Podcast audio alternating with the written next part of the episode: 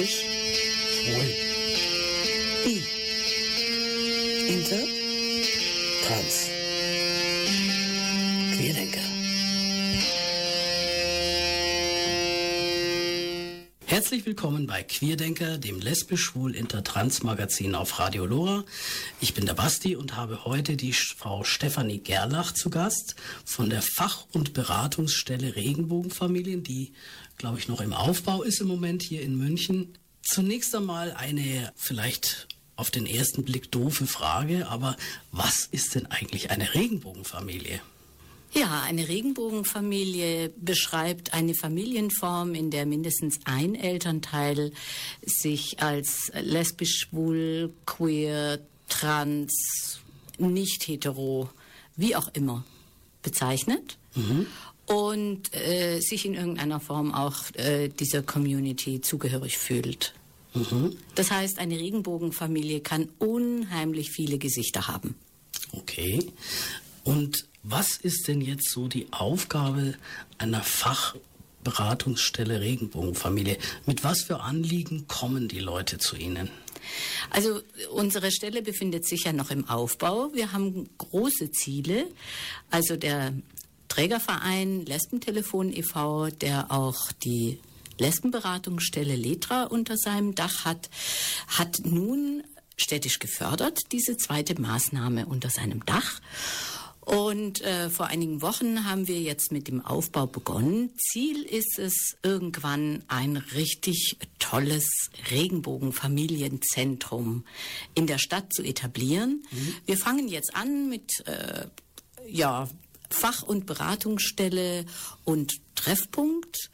Das heißt, wir heißen alle Regenbogenfamilien und ihre Angehörigen herzlich willkommen. Sie können bei uns äh, Beratung finden. Sie können sich bei uns austauschen, wenn wir denn größere Räume gefunden haben. Wir sind im Moment gerade in einem Interimsbüro.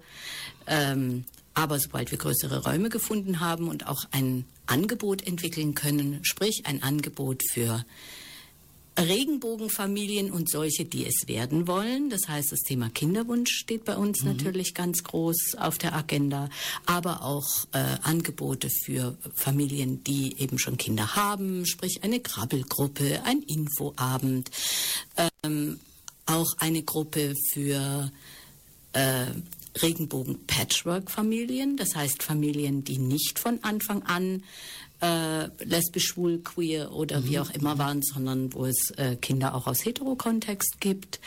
Äh, das heißt, all diese Familien wollen wir ansprechen.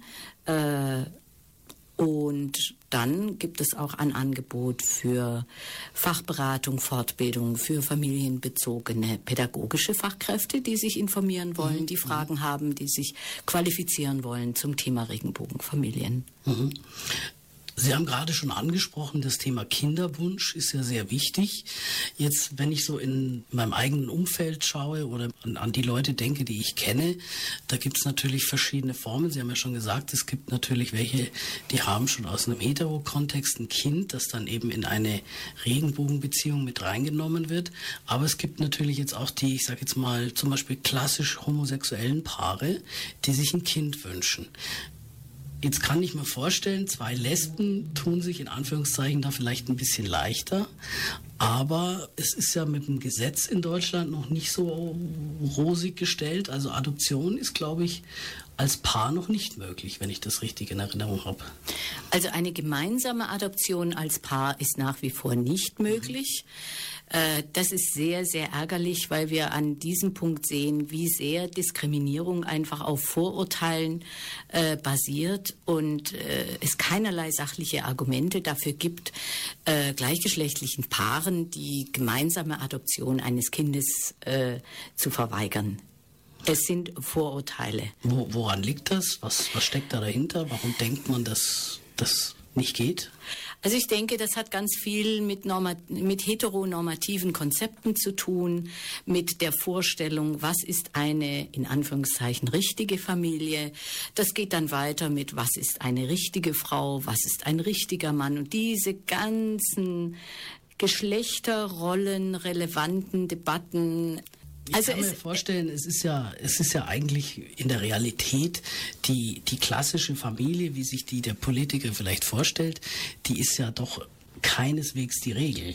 Also es gibt ja wahnsinnig viele Kinder, die zum Beispiel mit einem alleinerziehenden Elternteil aufwachsen. Da ist ja dann auch diese heteronormative äh, Welt nicht gegeben und das geht auch. Also wieso soll es dann da nicht gehen? Das ist vielleicht ein bisschen ein Widerspruch.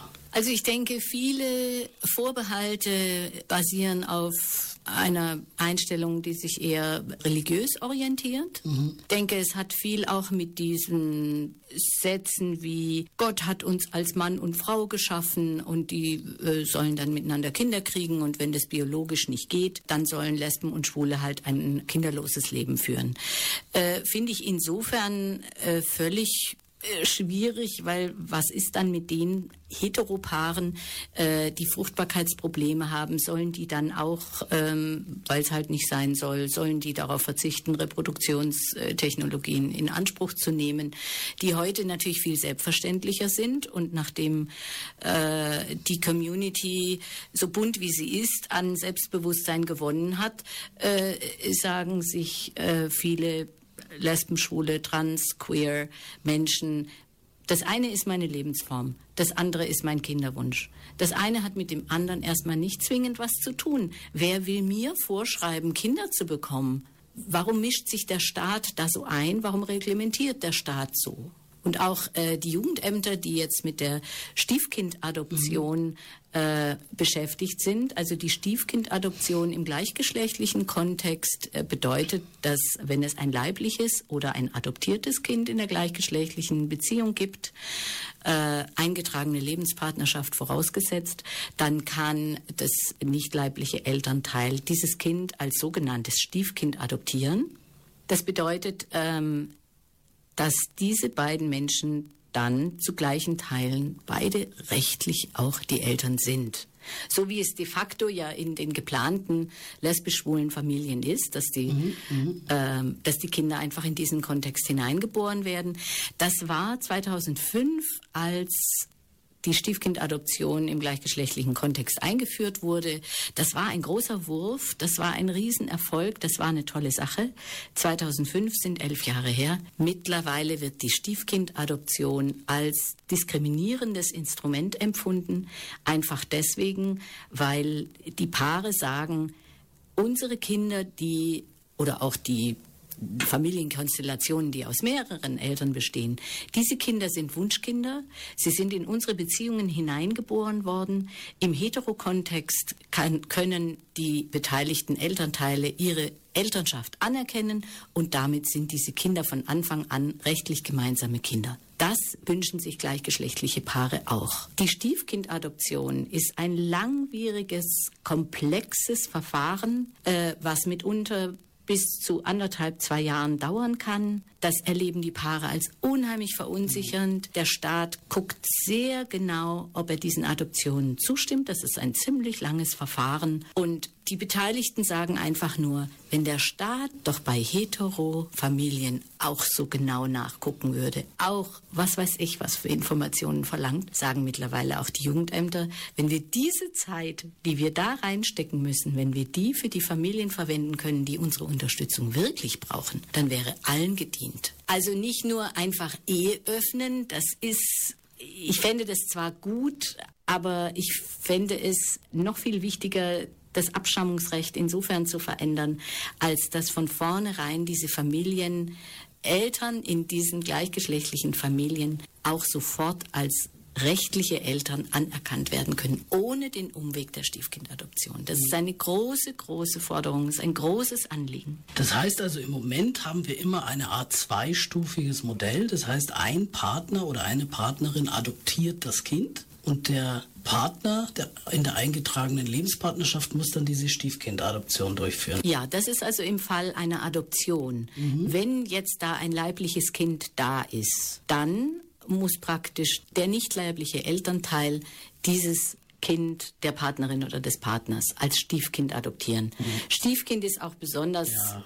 ein, ein unangenehmer Begriff. Also mir gefällt der englischsprachige Begriff Second Parent Adoption sehr viel besser, weil er einfach nicht so eine negative Konnotation hat. Und es ist egal, ob die eingetragene Partnerschaft zum Zeitpunkt der Geburt schon bestanden hat oder nicht. Ja, das ist egal. Das ist ja der große, äh, auch eine der großen Unterschiede.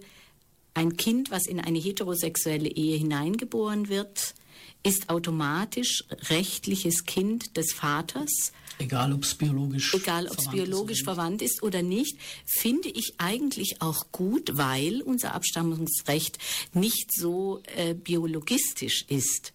Es wäre aber äh, angesagt, diese rechtliche Elternschaft auch automatisch auf gleichgeschlechtliche Paare auszudehnen. Also einen Vorteil haben in dem Fall die Transeltern. Also ich kenne selber so einen Fall, ein ehemals lesbisches Paar. Eine lebt heute als Mann, ist ein Transmann. Und die Partnerin ist nochmal schwanger geworden. Die haben einen Freund gewonnen als Samenspender. Und äh, der Staat fragt in dem Moment nicht nach. Der Staat weiß zwar letzten Endes, das ist ein Transmann und das kann ja eigentlich gar nicht biologisch der Vater sein, aber er gilt trotzdem in dem Moment, wo er seine Personenstandsänderung hat und die nochmal ganz normal geheiratet haben, gilt er automatisch als Vater. Hat ja was, wenn einmal die Transeltern ja. auch einen Vorteil haben. Ja. Wenn ich mir jetzt vorstelle, okay, egal jetzt ob äh, zwei Frauen oder zwei Männer, sagen wir mal, es besteht jetzt bei den Damen entweder nicht die Möglichkeit, dass eine schwanger wird oder eben bei den beiden Männern geht es ja nicht, die wollen jetzt ein Kind adoptieren. Haben Sie das Gefühl, dass auch bei diesem Adoptionsvorgang die Ämter noch genauer hinschauen, wenn da eine Person kommt, die homosexuell ist. Ich meine, es ist ja schon schwierig genug, ein Kind adop zu adoptieren als Heteropaar. Da darf man nicht älter sein als so und so viel und es muss also alles stimmen, da wird ja ganz genau geguckt. Ist da, ist da ein Unterschied? Also nun ist es so, es gibt grundsätzlich mehr adoptionsinteressierte Paare als Kinder, die zur Adoption freigegeben sind. Mhm. Das heißt, in dem Moment, wo es mehr Bewerber und Bewerberinnen gibt, guckt so ein Amt natürlich ganz genau. Was haben wir hier für Vorteile für ein Kind, was jetzt für das neue Eltern gesucht werden? Und es werden für das Kind Eltern gesucht. Es werden nicht Kinder für Eltern gesucht. Ganz wichtig.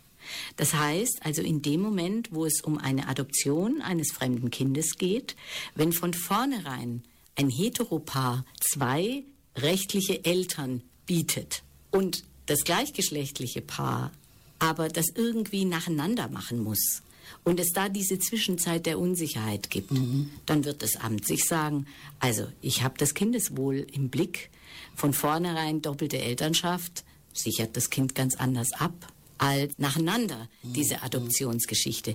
Äh, was anderes ist es bei Pflegschaft. Wenn mhm. sich also Paare für ein Pflegekind interessieren, äh, neue Pflegefamilien werden in der Regel sehr häufig von Jugendämtern gesucht. Mhm. Viele Jugendämter sind auch sehr offen. Auch das Münchner Stadtjugendamt ist offen, was gleichgeschlechtliche Paare angeht, mhm. äh, als Bewerber. Und wichtig ist, dass diese Bewerberinnen von vornherein gemeinsam Pflegeeltern dieses Kindes sind. Da, Ach, gibt da es eben, das. da gibt es eben diesen Unterschied nicht. Ah, ja. Natürlich ist bei, äh, bei äh, der Pflegschaft äh, noch eine Herausforderung, nämlich diejenige, äh, dass die Herkunftsfamilien mit darüber entscheiden, mhm.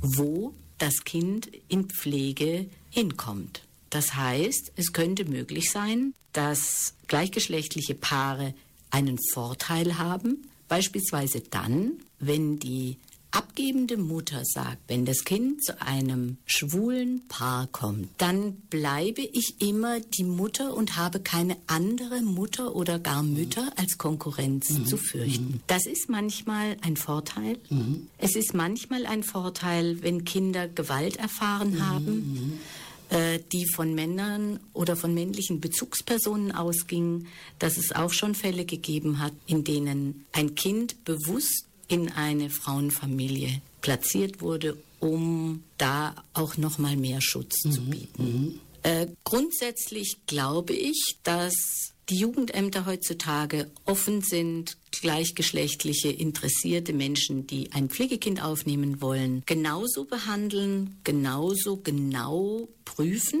Im Einzelfall kann es aber natürlich immer mal wieder auch zu Stolpersteinen kommen. Gibt es da Unterschiede von Bundesland zu Bundesland oder von Stadt zu Land? Gibt es da Daten oder? Also Daten gibt es keine. Mhm. Ich finde es nicht ganz einfach, darüber so eine Aussage zu machen, wenn ich weiß, es gibt keine Daten. Ich glaube, man ist schnell dabei zu sagen, in der Stadt ist das sicher leichter als mhm. auf dem Land. Ich weiß nicht, ob das immer so stimmt. Ich würde die Frage mal gerne offen lassen. Mhm. Es gibt auch in Jugendämtern von großen Städten gibt es Menschen, die noch Optimierungsbedarf haben beim Thema Offenheit. Mhm, mhm. Und es gibt sicher in ländlicheren Gegenden auch ganz offene Menschen, die in den Ämtern sitzen. Aber man kann jetzt nicht sagen, Bayern ist da hinterher verglichen mit Berlin oder Köln oder? Ich kann es nicht genau sagen. Mhm. Ich würde sagen, in der Stadt München ist, äh, sind die Verhältnisse sehr gut. Mhm. Ich habe beim Thema Stiefkindadoption auch schon äh, von einem Fall gehört in, in, in der bayerischen Region.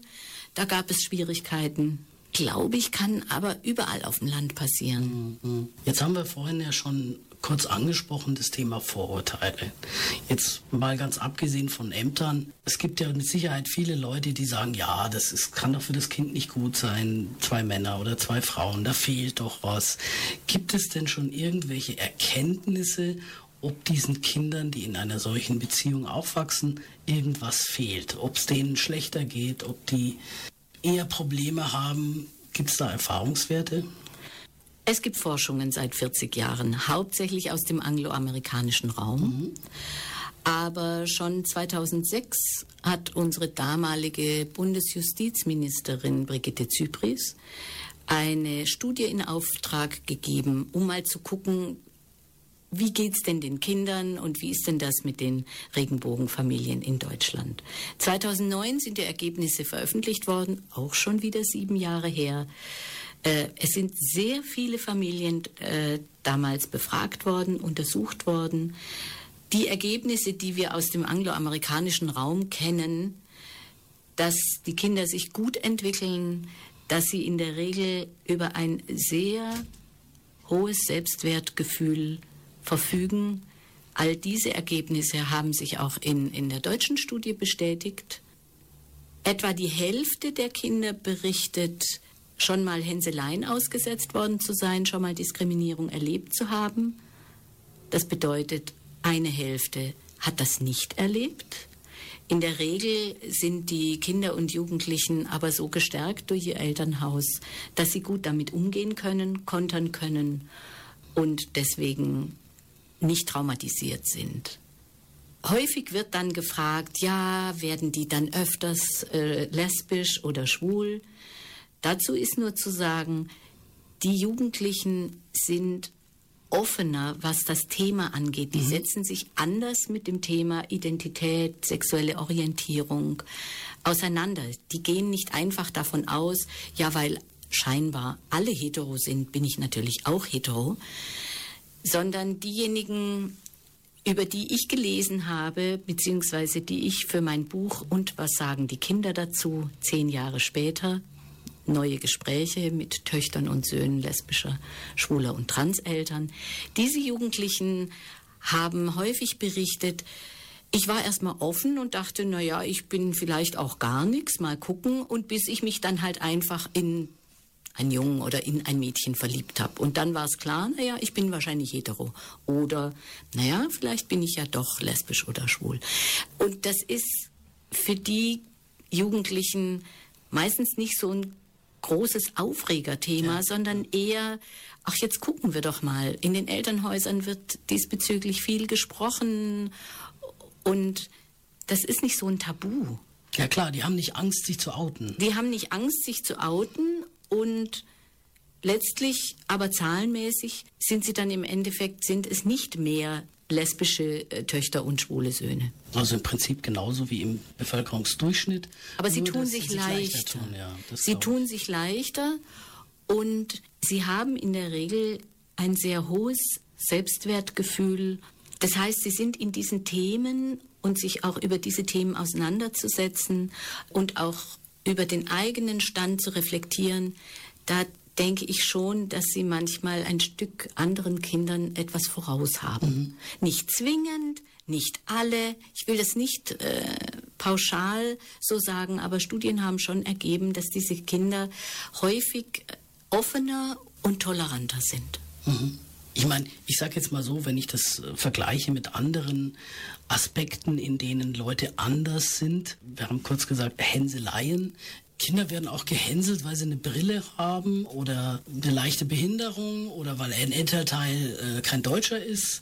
Also ich denke jetzt mal, das ist wahrscheinlich, wenn man Kinder von Heterofamilien fragt, seid ihr schon mal gehänselt worden wegen irgendwas, dann wird wahrscheinlich auch die Hälfte sagen, ja. Ja, und bei diesen Hänseleien, die dann manchmal durchaus auch in Mobbing ausarten mhm. können, ist es ja meist so, dass die Kategorie, warum jemand gehänselt wird, häufig erst nachher zurechtgezimmert wird. Man sucht sich halt jemand aus und manchmal sozusagen ein Opfer und manchmal ist überhaupt nicht klar, äh, warum eigentlich und hinterher äh, wird dann halt was sozusagen konstruiert. Mhm. Und hinzu kommt natürlich, es gibt, es gibt eine Zeit, in der sind Eltern einfach peinlich. Egal, was für Eltern. Egal, was für Eltern kommen wir mal nochmal zurück zum, zum Thema Kinderwunsch, also wenn das noch nicht erfüllt worden ist. Wir haben ja schon die Adoption angesprochen. Jetzt gibt es natürlich auch die Möglichkeit, zumindest bei lesbischen Paaren oder einem Paar aus einer, einem Transmann und einer Frau, dass die Frau selber schwanger wird. Jetzt kann aber der Partner oder die Partnerin das nicht leisten. Wie ist denn das? Kann man als lesbisches Paar zum Arzt gehen und sagen, ich möchte eine Samenspende haben? Ja, es gibt die Möglichkeit, äh, jenseits von bekannten äh, schwulen Freunden, die sich als Spender zur Verfügung mhm. stellen. Äh, es gibt auch die Möglichkeit, über eine Samenbank an Spendersamen zu kommen. Da gibt es verschiedene Banken, äh, die mit denen auch Kinderwunschpraxen zusammenarbeiten. Das heißt, äh, es kann Samen bestellt werden bei einer Samenbank. Äh, der Samen wird dann an eine äh, Kinderwunschpraxis geschickt und dann wird dort eine Insemination vorgenommen. Das geht durchaus und es gibt auch eine Reihe von Praxen, die auch für lesbische Paare und auch für Singlefrauen offen sind. Zahlt sowas eigentlich die Krankenkasse? Das ist ein trauriges Thema.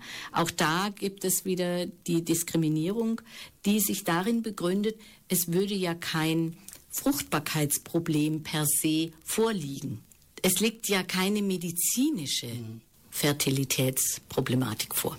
Jetzt haben wir ja vorhin schon auch gesagt, es gibt ja äh, Regenbogenfamilien, wo schon ein Kind da ist. Das heißt, die Kinder sind ursprünglich mal entweder nur bei ihrer Mutter gewesen oder in einer Heterobeziehung gewesen und dann hat sich irgendwann mal was geändert und jetzt sind sie in einer homosexuellen Beziehung. Also Kinder von einer homosexuellen Beziehung.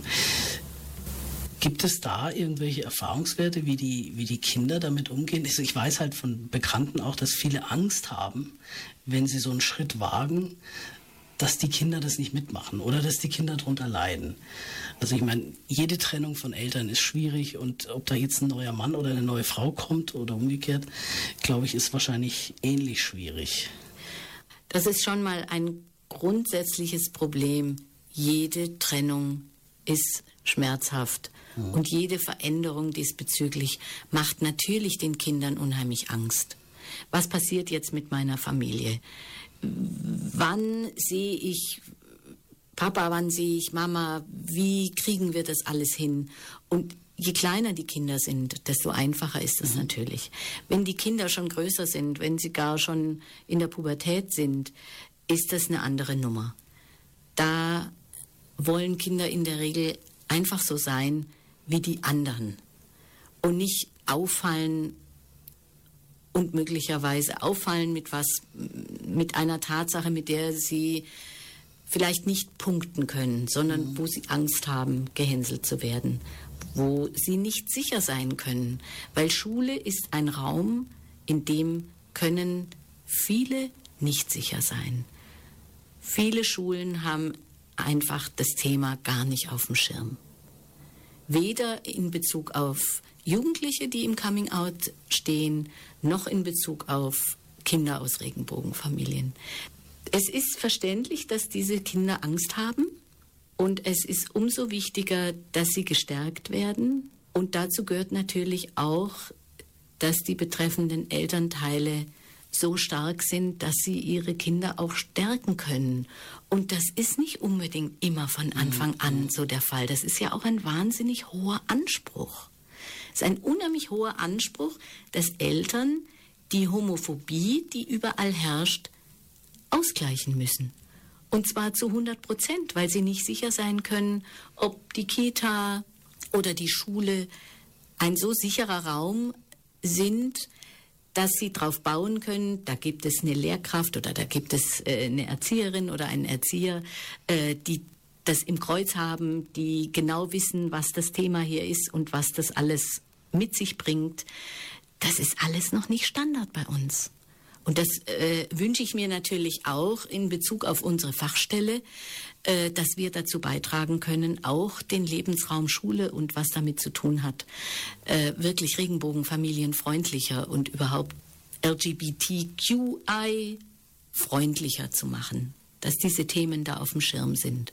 Und was noch hinzukommt, in unserer heteronormativen Welt bedeutet ein Wechsel von einer heterosexuellen Lebensform und Familie zu einer Homo-Familie, das ist erstmal ein Abstieg. Es wird häufig als Abstieg erlebt, nicht, nicht für, für sich. Äh, für sich ist das ja das, also für die Betreffenden äh, innen drin ist das ja ein Glücksfall, sich, zu, sich neu zu verlieben. Und wenn das dann eine Person des gleichen Geschlechts ist, äh, für sich gesehen ist das ja nicht das Problem. Das Problem ist ja, was die Umwelt draus ja, macht. Ja. Und ich meine, das ist ja schon ein Armutszeugnis, dass Kinder fürchten müssen, jetzt werde ich wegen meiner neuen Familie gehänselt. Das ist doch schlimm. Es ist schlimm genug, dass Kinder sich dann halt mit einer Trennung äh, auseinandersetzen müssen. Ist es dann umgekehrt leichter, wenn in einer gleichgeschlechtlichen Partnerschaft einer den Transweg geht? Weil die ja sozusagen dann hinterher nach außen hin hetero sind. Naja, das ist die Frage, ob das als leichter erlebt wird, für ein klassisches Heteropaar gehalten zu werden, obwohl es das ja nicht ist. Ich kenne auch schon den äh, fast umgekehrten Fall, dass ein Paar, das diesen Weg gegangen ist, hinterher in der Szene Schwierigkeiten hatte, weil da Leute plötzlich, die das jetzt nicht wussten, diese Geschichte gesagt haben, was wollt ihr denn hier? Ihr seid ein Heteropaar. Ihr gehört ja gar nicht zur Szene.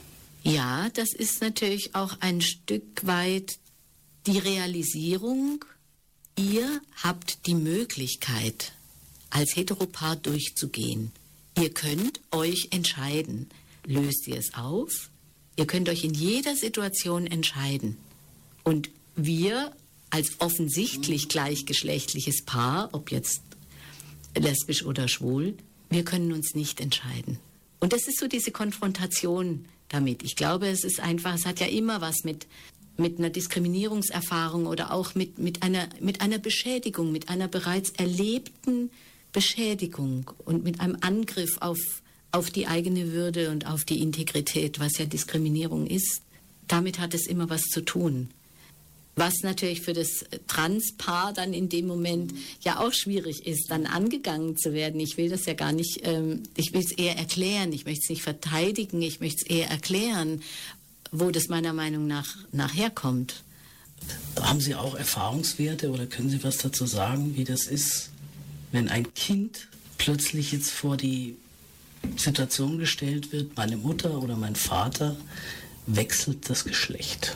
Wie mache ich das vielleicht als Elternteil am besten, sowas möglichst sanft und vorsichtig meinem Kind beizubringen? Ich kenne eine Transfamilie.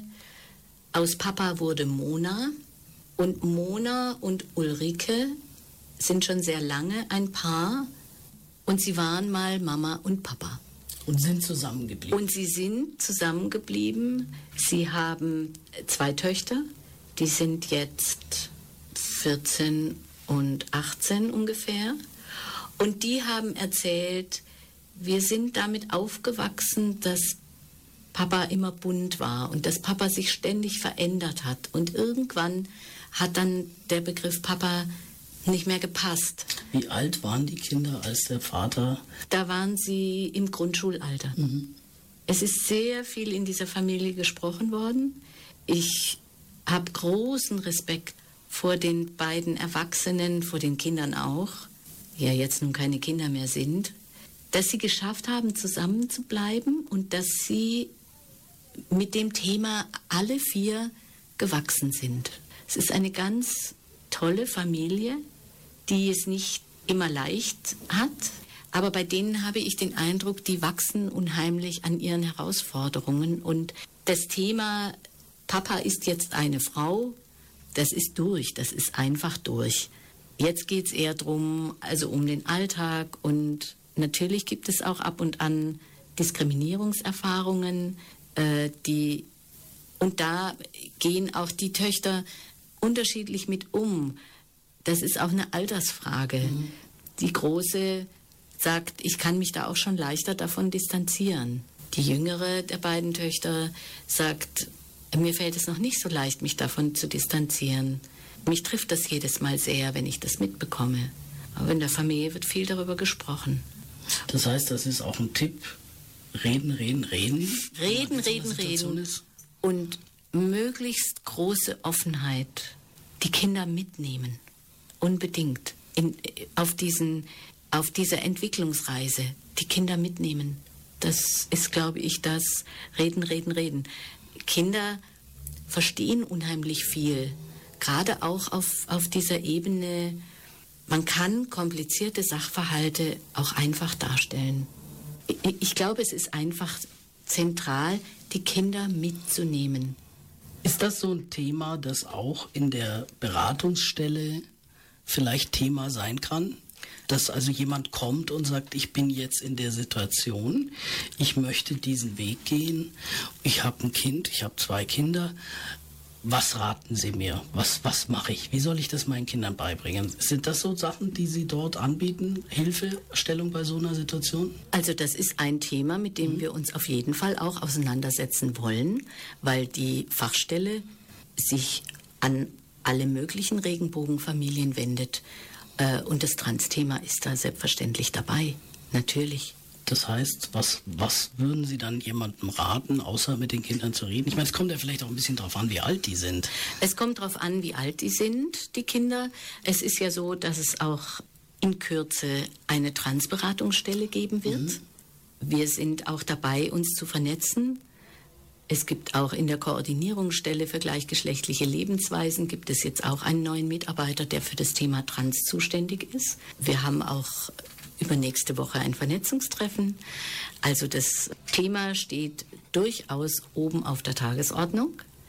Ich glaube, es käme wirklich auf den Einzelfall drauf an, zu gucken, wie alt ist das Kind, wie sind überhaupt die die Lebensumstände. Die Lebensumstände, wie ist die Situation, welche Menschen sind beteiligt, ähm, wie ist das Familiengefüge, welche möglichen Unterstützungsnetze gibt es. Also das ist ja immer erstmal wichtig, die Frage, welche Ressourcen hat diese Familie? Ob sie jetzt trans ist, ob sie lesbisch, schwul, wenn es ein Problem gibt, ist ja immer wichtig zu gucken, ja, welche Ressourcen, welche Netzwerke, was gibt es, was unterstützend ist. Das heißt, dann kommt aber auch vielleicht eben jemand, der sagt, ich bin eigentlich schon immer schwul, habe aber bisher nicht dazu stehen können und jetzt muss ich einen Schnitt machen und mein Leben neu aufbauen.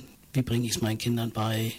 Was raten Sie mir? Das wäre auch eine Möglichkeit, dass man damit zu Ihnen kommt? Das könnte gut möglich sein. Wobei es natürlich gut sein kann, dass jetzt ein schwuler Mann in die Schwulenberatungsstelle mhm. geht, mhm. weil er sagt, ich möchte auf jeden Fall mit einem Schwulenberater sprechen. Wobei, wenn unsere Stelle mal aufgebaut ist, wir auch auf jeden Fall. Ich denke jetzt mal halt alles, was so dieses Kinderthema anbelangt, wäre das dann wahrscheinlich die Anlaufstelle. Ja. Auch im ich sage jetzt mal, im, ich würde jetzt vielleicht nicht Kampf sagen, aber auch im Konflikt mit Behörden. Also wenn jetzt jemand sagt, ich habe jetzt da einfach ein Problem, weil ich schwul bin und mit einem Mann zusammenlebe und fühle mich jetzt hier diskriminiert äh, vom Lehrer meiner Kinder oder was auch immer, sind das, es gibt ja dieses Antidiskriminierungsgesetz, das heißt, das müsste dann ja da auch greifen. Ja, das ist die große Frage. Also natürlich sind wir für, die, für, für diese Fälle äh, sind wir natürlich auch GesprächspartnerInnen, ganz klar. Also das mit dem Antidiskriminierungsgesetz, das ist ja so eine Geschichte. Also das ist ein schwieriges Thema. Ich glaube nicht, dass dieser Punkt irgendwie darunter fällt. Mhm. Weil ich weiß zum Beispiel, dass es so ist, wenn du, wenn jetzt jemand den Transweg geht und sich meinetwegen die Schule weigert, das Zeugnis neu auszustellen oder mhm. sowas, dann mhm. kann man sich mhm. da mhm. an eine Beratungsstelle wenden. Da gibt es bei der mhm. Stadt München eine Stelle und wenn das mhm. zumindest eine städtische oder eine staatliche Schule ist, dann werden die praktisch von denen, ich würde es nicht sagen gezwungen, aber darauf aufmerksam gemacht, dass sie dazu verpflichtet sind. Weil es dieses Offenbarungsverbot gibt im, mhm. im transsexuellen Gesetz. Da mhm. ist das mhm. genau geregelt und äh, oder, oder auch wenn jetzt jemand eine Lehre gemacht hat und der, der frühere Meister sagt, nee, stell doch jetzt den Gesellenbrief nicht neu aus, mhm. dann kann man sich da hinwenden mhm. und dann mhm. sind die verpflichtet, das zu ändern. Gut, das ist natürlich auf der Basis äh, ja, ja. des reformierten TSG. Genau. Das gibt es so für Lesben und Schwule. Gibt's noch nicht. Äh, gibt es das eigentlich nicht. Mhm. Und dann ist natürlich immer so die immer so die Frage, also wie beweist du das jetzt, dass das wirklich eine Diskriminierung ist und dass es praktisch darüber hinausgeht über die sogenannte freie Meinungsäußerung? Also solange Frau Merkel sagen kann, also mein Bauchgefühl, ähm, das ist meine Begründung dafür, warum ich der gemeinsamen Adoption immer noch nicht äh, zustimme. Mhm. Solange das so ist, werden sich alle möglichen homophoben Menschen da draußen auf Frau Merkel berufen können und sagen, also wenn nicht mal Frau Merkel das unterstützt, wieso soll ich denn dann an mir und meiner Homophobie arbeiten? Das ist halt auch eine Pastorentochter, die Frau Merkel. Ich sehe, wir haben einen Backlash, wir haben wir müssen wachsam bleiben. Alles, was wir uns erkämpft haben, kann uns genommen werden. Wenn ich an AfD denke und Pegida und besorgte Eltern und was es alles gibt, die irgendwie stoppen. Besorgte Eltern, das sind die, die äh, nicht wollen, dass in der Schule drüber gesprochen genau, wird. Genau, die also äh, sagen, wenn es darum geht, Kindern deutlich zu machen, äh, dass es wirklich eine große Vielfalt der Lebensformen und der Familienformen gibt, wenn sie dann darauf sagen, stopp die Frühsexualisierung unserer Kinder, dann kann ich wirklich nur den Kopf schütteln. Das ist Meinungsmache, Gehirnwäsche pur. Das sind ultrakonservative Kreise, die überhaupt nicht mit dem Fortschritt klarkommen und die wirklich die, das Rad zurückdrehen wollen. Und wir müssen sehr, sehr wachsam bleiben und uns echt dafür einsetzen, dass die keinen Fuß auf den Boden kriegen bei uns. Das heißt also, an sich ist ja jetzt im Lehrplan dieses Thema drin. An sich ist selbst im bayerischen Lehrplan das Thema drin, wobei die Regenbogenfamilien mit keinem Wort erwähnt sind. Auch jetzt nicht in der mhm. reformierten Fassung. Also nur in Anführungszeichen das Thema lesbisch-schwul. Ja. Und die wollen das praktisch wieder raushaben. Ja, wobei dieser große, große Protest hat ja in Baden-Württemberg begonnen. Mhm. Und da sind diese evangelikalen Kreise mhm. sehr gut organisiert. Und da ist einfach, nachdem das Land ja grün regiert ist, da sind, sind die Lehrpläne schon wesentlich weiter. Und äh, deswegen war eben dann auch der Widerstand mhm. größer. Mhm. Wie ist denn das überhaupt so? Ich meine, gut, Sie sind jetzt äh, in einer Beratungsstelle tätig, die natürlich in dem Sinne nicht politisch aktiv ist, aber Sie haben sicher Kontakte. Was ist jetzt politisch in Sachen Regenbogenfamilie Ziel? Wir haben schon Fortschritte gemacht, aber wo wollen wir hin? Was wären so die, die Forderungen, die Wünsche an die Politik, was sich ändern soll? Also das eine ist die Homophobie in den Köpfen und in den Schulen und in allen möglichen Institutionen, die mit Kindern und Familie zu tun haben.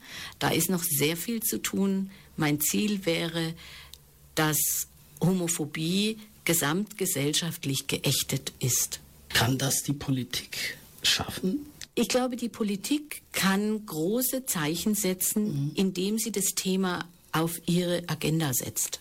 Die Politik hat auch mit der Einführung der eingetragenen Lebenspartnerschaft, man kann darüber hin und her diskutieren. Trotzdem, in unserem Land hat sich viel verändert durch die Einführung der eingetragenen Lebenspartnerschaft. Da ist mehr Akzeptanz da, da ist mehr Selbstverständlichkeit da. Das würde ich mir für das Thema Regenbogenfamilien auch wünschen. Mhm. Und in dem Moment, wo es eine sofortige doppelte Elternschaft geben kann, rechtlich gesehen Abgeburt für die Kinder, die in den Regenbogenkontext hineingeboren werden.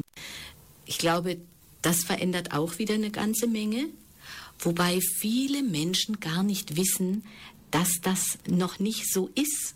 Es ist ja wirklich interessant, diejenigen, die jetzt diese ganzen konservativen und ultrakonservativen Kräfte, ein großer Teil der Gesellschaft weiß gar nicht, dass wir noch gar nicht alle Rechte haben und wundert sich darüber, dass es zum Beispiel die steuerliche Gleichstellung, dass es die erst hart erkämpft seit 2013 gibt. Also die Gesellschaft ist eigentlich schon viel weiter. Das heißt also, eine Forderung ist eben, wie gesagt, dass von Geburt an, wenn ein Kind in einer Regenbogenfamilie auf die Welt kommt, wo beispielsweise jetzt zwei Frauen eine eingetragene Lebenspartnerschaft haben, dass das Kind von Geburt Oder auch an nicht. Ich möchte das auch nicht Muss an nicht- die. muss Ich nicht- möchte okay. das nicht an. Jetzt ist es so. Die Stiefkindadoption kann nur im gleichgeschlechtlichen Kontext mit eingetragener Leben, Lebenspartnerschaft durchgeführt werden. Ich finde das nicht fair.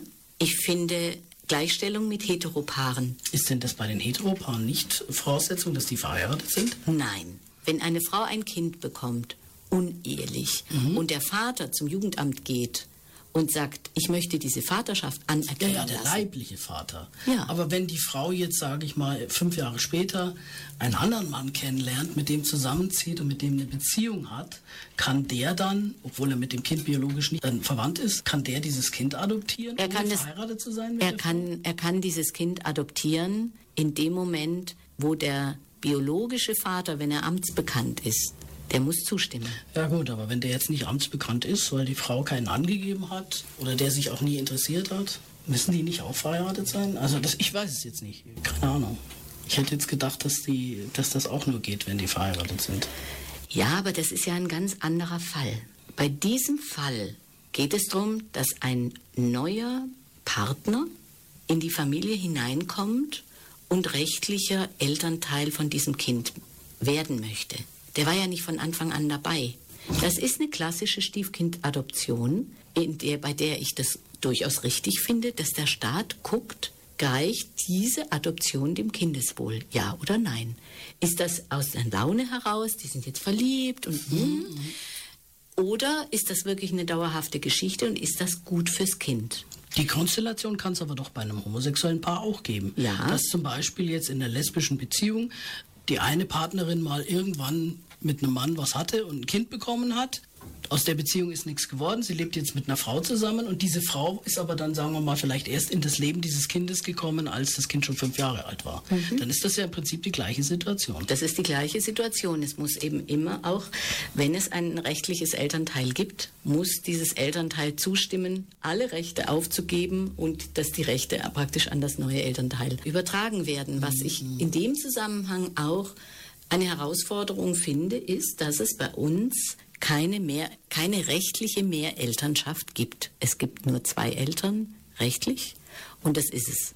Das heißt, wenn jetzt diese Stiefkindadoption durch ist, dann ist der biologische Vater beispielsweise raus. Wenn er dem zugestimmt hat, ist er raus, dann ist er ganz raus. Das heißt also, der hat, hat keine Rechte mehr, hat aber auch keine Pflichten mehr. Genau. Der muss dann auch keinen Unterhalt mehr bezahlen. Nein. Oder, oder Nein. weiß ich nicht, erb, das Kind erbt dann auch nichts von dem. Ja, das ist noch so eine, das ist noch so eine Sache mit dem, mit dem Erben, aber auf jeden Fall, er ist, er ist erstmal draußen. Er ist komplett draußen und das ist ja so wichtig in den lesbischen Konstellationen, dass wenn ein bekannter Samenspender genommen wird, Ja, ja. dass klar ist, wenn die beiden Frauen rechtliche Eltern sein wollen, dass sie auf jeden Fall sicherstellen, dass wenn sie einen Kandidaten als Samenspender aussuchen, dass der von vornherein bereit ist, dieser Stiefkindadoption zuzustimmen. Er könnte es sich ja möglicherweise anders überlegen und Vatergefühle entwickeln. Und dann könnte es kompliziert werden. Dann muss er aber auch Unterhalt bezahlen. Ja, Und wenn er verzichtet auf seine Vatergefühle oder seine Vaterstellung, dann ist er ja auch finanziell raus. Ja, wenn er der Stiefkindadoption zustimmt. Ja. Aber ist es nicht, ist es nicht so, dass wenn jetzt eine Frau ein Kind bekommt, im Krankenhaus meinetwegen oder auch zu Hause mit der Hebamme, dann wird doch gefragt, wer ist der Vater? Und wenn die Frau hat ja immer die Option, keinen anzugeben. Genau. Kann er sagen, weiß ich nicht. Kann, bin mir nicht sicher. Ich gebe nichts an. Ja, das ist in dem Moment auch kein Problem, wenn sie nicht Unterhaltsvorschuss ja, ja. vom Staat möchte. Genau, weil dann der Staat natürlich guckt, ob er sich da was holen kann. Natürlich. Aber es ist an sich ja möglich zu sagen, wir geben keinen an und dann nächster Schritt sofort, die Partnerin wird als Kandidatin für die Stiefkindadoption vorstellig beim Amt.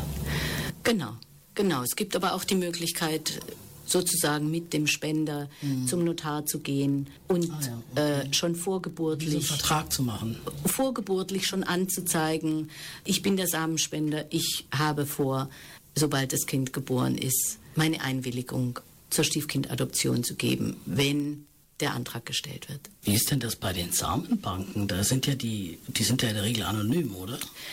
Die sind in die der Regel, die, die Spender sind anonym insoweit, als dass es da erstmal keine Kontaktmöglichkeit gibt, wobei man ja unterscheiden muss. In Deutschland sind nur sogenannte Ja-Spender erlaubt. Was ist ein Ja-Spender? Ein Ja-Spender bedeutet, dass das Kind mit Erreichen des 16. oder 18. Lebensjahres die Möglichkeit hat, Kontakt mhm. zum Samenspender mhm. aufzunehmen. Wohlgemerkt das Kind, nicht die Eltern, sondern das Kind.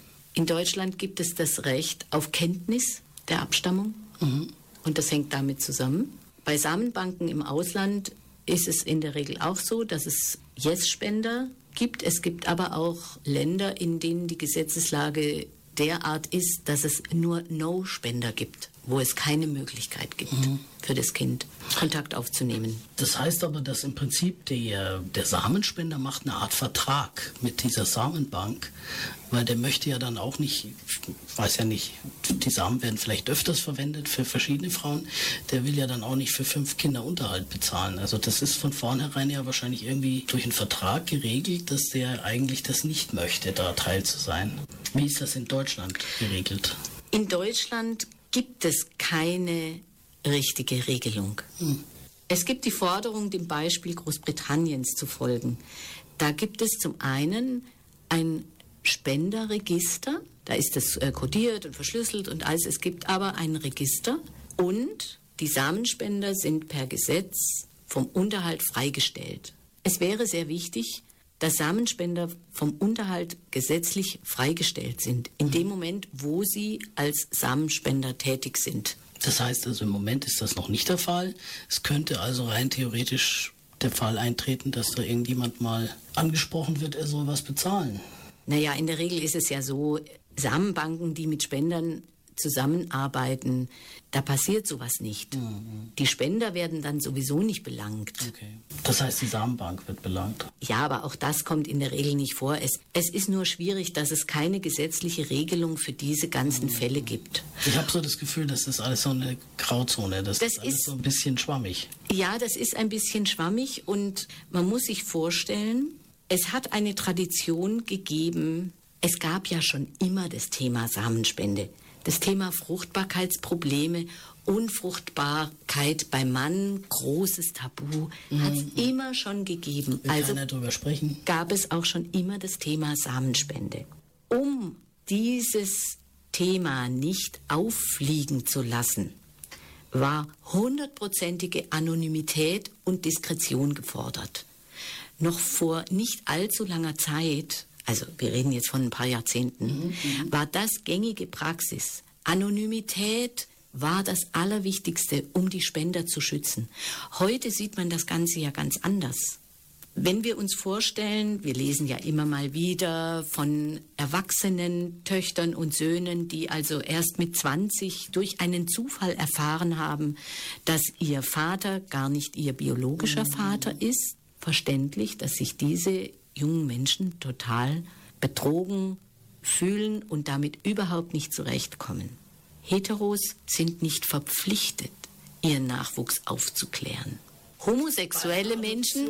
Muss ich meinem Kind nicht sagen, dass es adoptiert worden ist? Naja, nicht bei, bei Adoption ist das was anderes. Verpflichtet steht nicht im Gesetz. Also steht nicht im Gesetz, wenn das Kind 18 ist, kriegt es einen Brief vom Amt, du bist adoptiert und deine echten Eltern heißen. Nein. Das ist nicht. Das heißt, es gibt die Möglichkeit, dass die Eltern das gar nicht sagen. Ja, in der Regel ist das heutzutage, sind, die, sind Adoptionen halb offen. Mhm. Das heißt, diese, diese totale Anonymität und dieses Tabu, das will man so heute nicht mehr. Mhm. Weil man einfach weiß, je mehr Offenheit da ist, desto selbstverständlicher kann mit dieser Lebensgeschichte umgegangen mhm. werden. Mhm. Also das Problem an sich ist nicht die Samenspende mhm. und dass es praktisch einen biologischen Vater und einen sozialen Vater gibt. Das ist nicht das Problem. Das Problem ist, dass nicht darüber gesprochen wird und dass wenn Kinder das im Erwachsenenalter herausfinden, womöglich noch per Zufall, das ist das Problem. Und nachdem Heteros das ja verschleiern können, im Gegensatz zu homosexuellen mhm. Paaren, wo das Kind ja spätestens im Alter von, nun sagen wir mal vier, fünf wenn oder spätestens so sechs, ungefähr weiß, wenn es wo so die Kinder herkommen, dass das dann Wenn es einfach weiß, dass es dazu eine Samenzelle und eine Eizelle braucht, dann ist ja klar, dass zumindest ein Elternteil nicht mit dir verwandt ist. Genau. So dass das Problem mit, wo komme ich her, wie, wie bin ich entstanden, in der Regel, die, damit wachsen die Kinder aus geplanten homosexuellen Familien ja ganz selbstverständlich auf. Und auch mit der Geschichte Samenspender. Mhm. Damit wachsen die Kinder auch selbstverständlich auf. Und jede Familie hat sich das sehr genau überlegt. Welches Setting wählen wir? Warum wählen wir das? Was ist das Beste für unsere Familie? Was ist das Beste für unser Kind? Und darauf gibt es keine eine Antwort?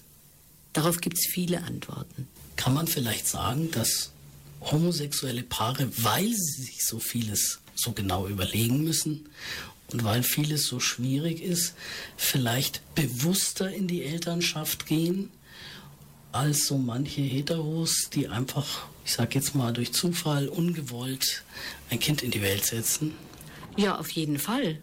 Also in geplante Regenbogenfamilien werden keine Kinder geboren, die ein Unfall sind. Mhm. In geplante Regenbogenfamilien werden Wunschkinder geboren, die heiß ersehnt sind, die, wie es immer so schön heißt, wirklich Kinder der Liebe sind. Ja, ich denke, das sind wirklich bewusste Entscheidungen. Was nicht heißt, dass Regenbogenfamilien nicht auch sich trennen. Mhm. Das nicht heißt, Regenbogenfamilien äh, können alle Probleme viel besser lösen. Das das stimmt nicht. Regenbogenfamilien gründen ihre Familien bewusster und mit mehr Überlegungen im Voraus, einfach auch weil sie es müssen. Das hat den Vorteil, dass eben keine Unfälle passieren. Mhm. Trotzdem sind Regenbogenfamilien auch Familien wie jede andere auch. Und ich glaube, es hat eine junge, erwachsene Tochter aus einer lesbischen Familie gesagt, Erst wenn Regenbogenfamilien auch Fehler machen dürfen, dann sind sie in der, in Anführungszeichen, Normalität angekommen. Mhm. Okay, ich denke, das ist ein schönes Schlusswort. Zum Abschluss noch eine letzte Frage. Wenn jetzt jemand Hilfe sucht, Kontakt sucht, wo und wie finde ich die Beratungsstelle? Einfach eine E-Mail schreiben an info at regenbogenfamilien muenchen.de. Alles klar. Dann vielen Dank für das Gespräch und viel Erfolg für die Beratungsstelle. Herzlichen Dank.